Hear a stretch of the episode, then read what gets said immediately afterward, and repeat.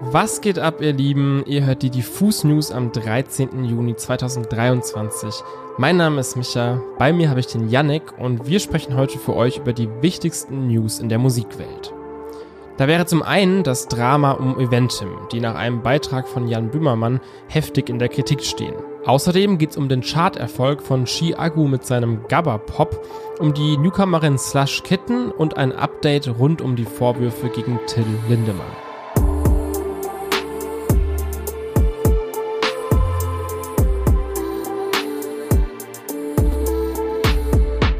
Kurz vor der Sommerpause hat Jan Böhmermann mit dem ZDF-Magazin Royal nochmal ordentlich einen rausgehauen. In einem Beitrag von vergangenem Freitag hat sich der Moderator und Satiriker mit dem Ticketverkäufer und Konzertveranstalter CTS Eventim auseinandergesetzt und in typischer Magazin Royal-Manier einige heiße und teilweise komplizierte Zusammenhänge in die Welt getragen. Vorrangig ging es um die Machenschaften von Klaus-Peter Schulenberg, dem Vorstandsvorsitzenden von Eventim.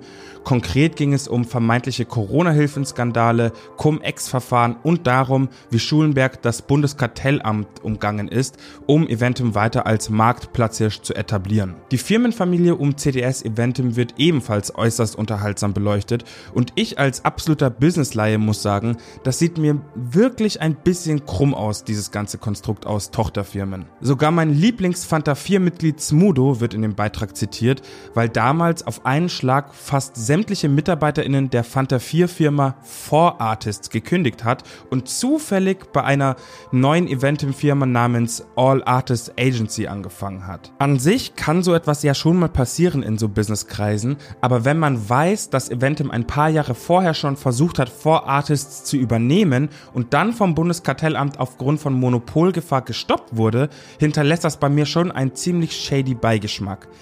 Wen diese ganze Causa interessiert, der solle sich bitte das Video direkt beim ZDF Magazin Royal auf YouTube ansehen. Das lohnt sich und ist unterhaltsam.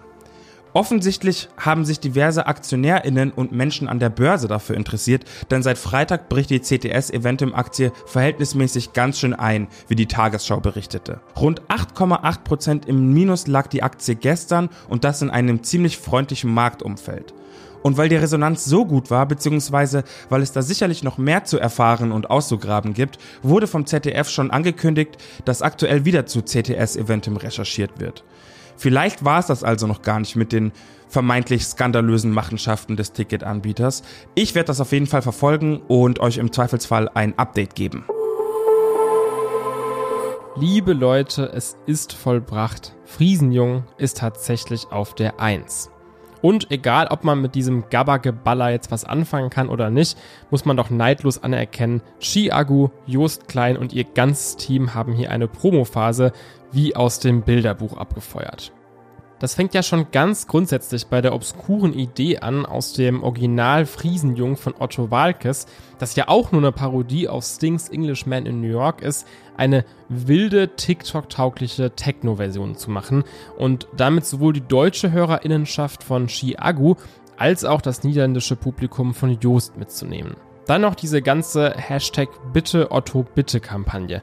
Bis zum absoluten Sahnehäubchen, nämlich dass Otto sich wirklich die Ehre gibt und im Musikvideo dabei ist. Das Ergebnis spricht für sich satte 18 Millionen Streams bis zum heutigen Tag. Trotzdem hat es in der Release-Woche erstmal nicht für die 1 gereicht. Und zwar wurde die von 24 Tim und Hot or Not, also seiner Collab mit Kitty Cat, weggeschnappt. Und das, obwohl der Song nur einen Bruchteil der Streams und Verkäufe generiert hat im Vergleich zu Friesenjung, aber dafür wurde sich einer ganz anderen, sehr lukrativen Strategie bedient, die im Deutschrap schon vor Jahren durchgespielt wurde.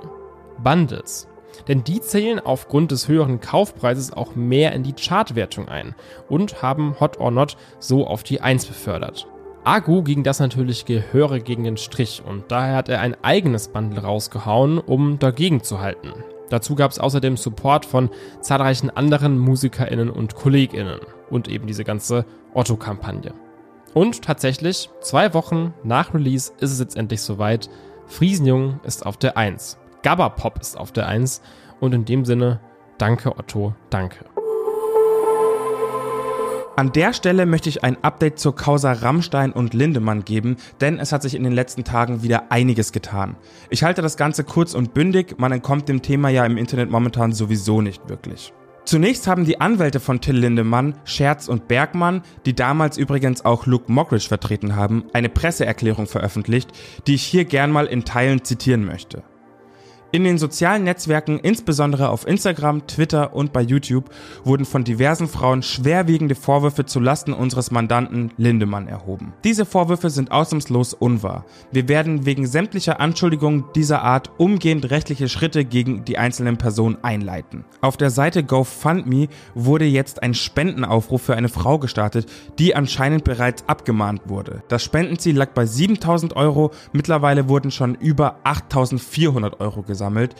Die Spenden werden übrigens verwendet, um ihr juristisch zu helfen und sich dagegen zu wehren. Auch die Influencerin Shelby Lynn hat sich erneut zu Wort gemeldet. Im Gespräch mit dem NDR und der Süddeutschen Zeitung meinte sie folgendes.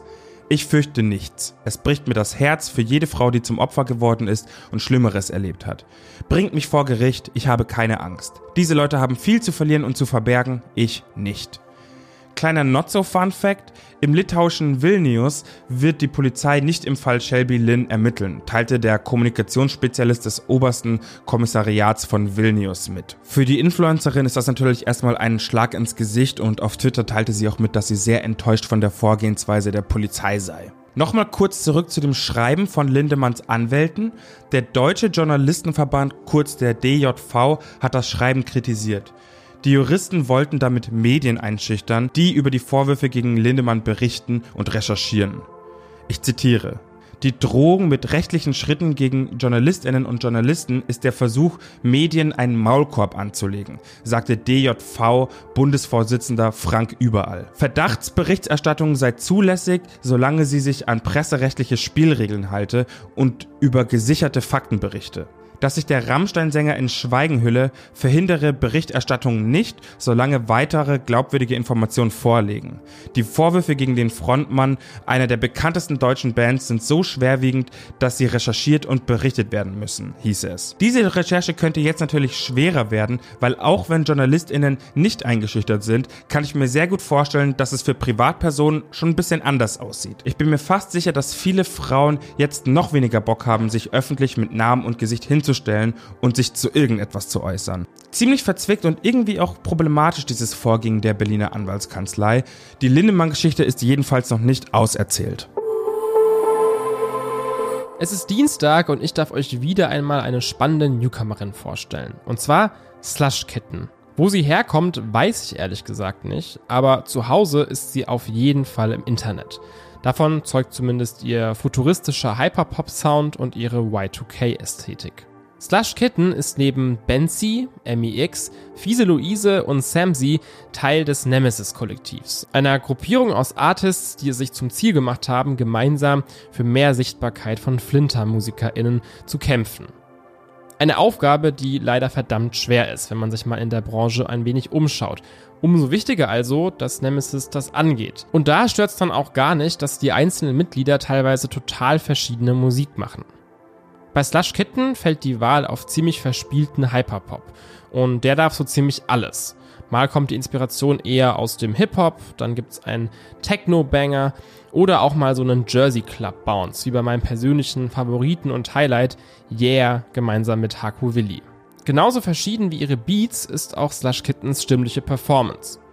Viele ihrer Songs sind auf Englisch vorgetragen. Bei den letzten Singles versucht sie sich aber immer mehr mit deutschen Texten. So auch bei der neuesten Veröffentlichung 2010. Wie immer gilt auch hier, die Musik von Slush Kitten macht Spaß. Ist laut, bunt und emotional. Und wenn ihr mit dieser Beschreibung etwas anfangen könnt, dann solltet ihr sie ganz dringend mal auschecken. Das war's schon wieder mit den Diffus News am Dienstag. Wir hören uns am Freitag wieder. Bis dahin gönnt euch doch mal den zweiten Teil des Race am Ring. Wir haben eine Gewinnerin und ich möchte euch an der Stelle noch nicht vorwegnehmen, wer das Race am Ring dominiert hat, aber es war schon relativ eindeutig, sage ich ehrlich. Passt auf euch auf. Bussi, bussi, bye, bye. Piu.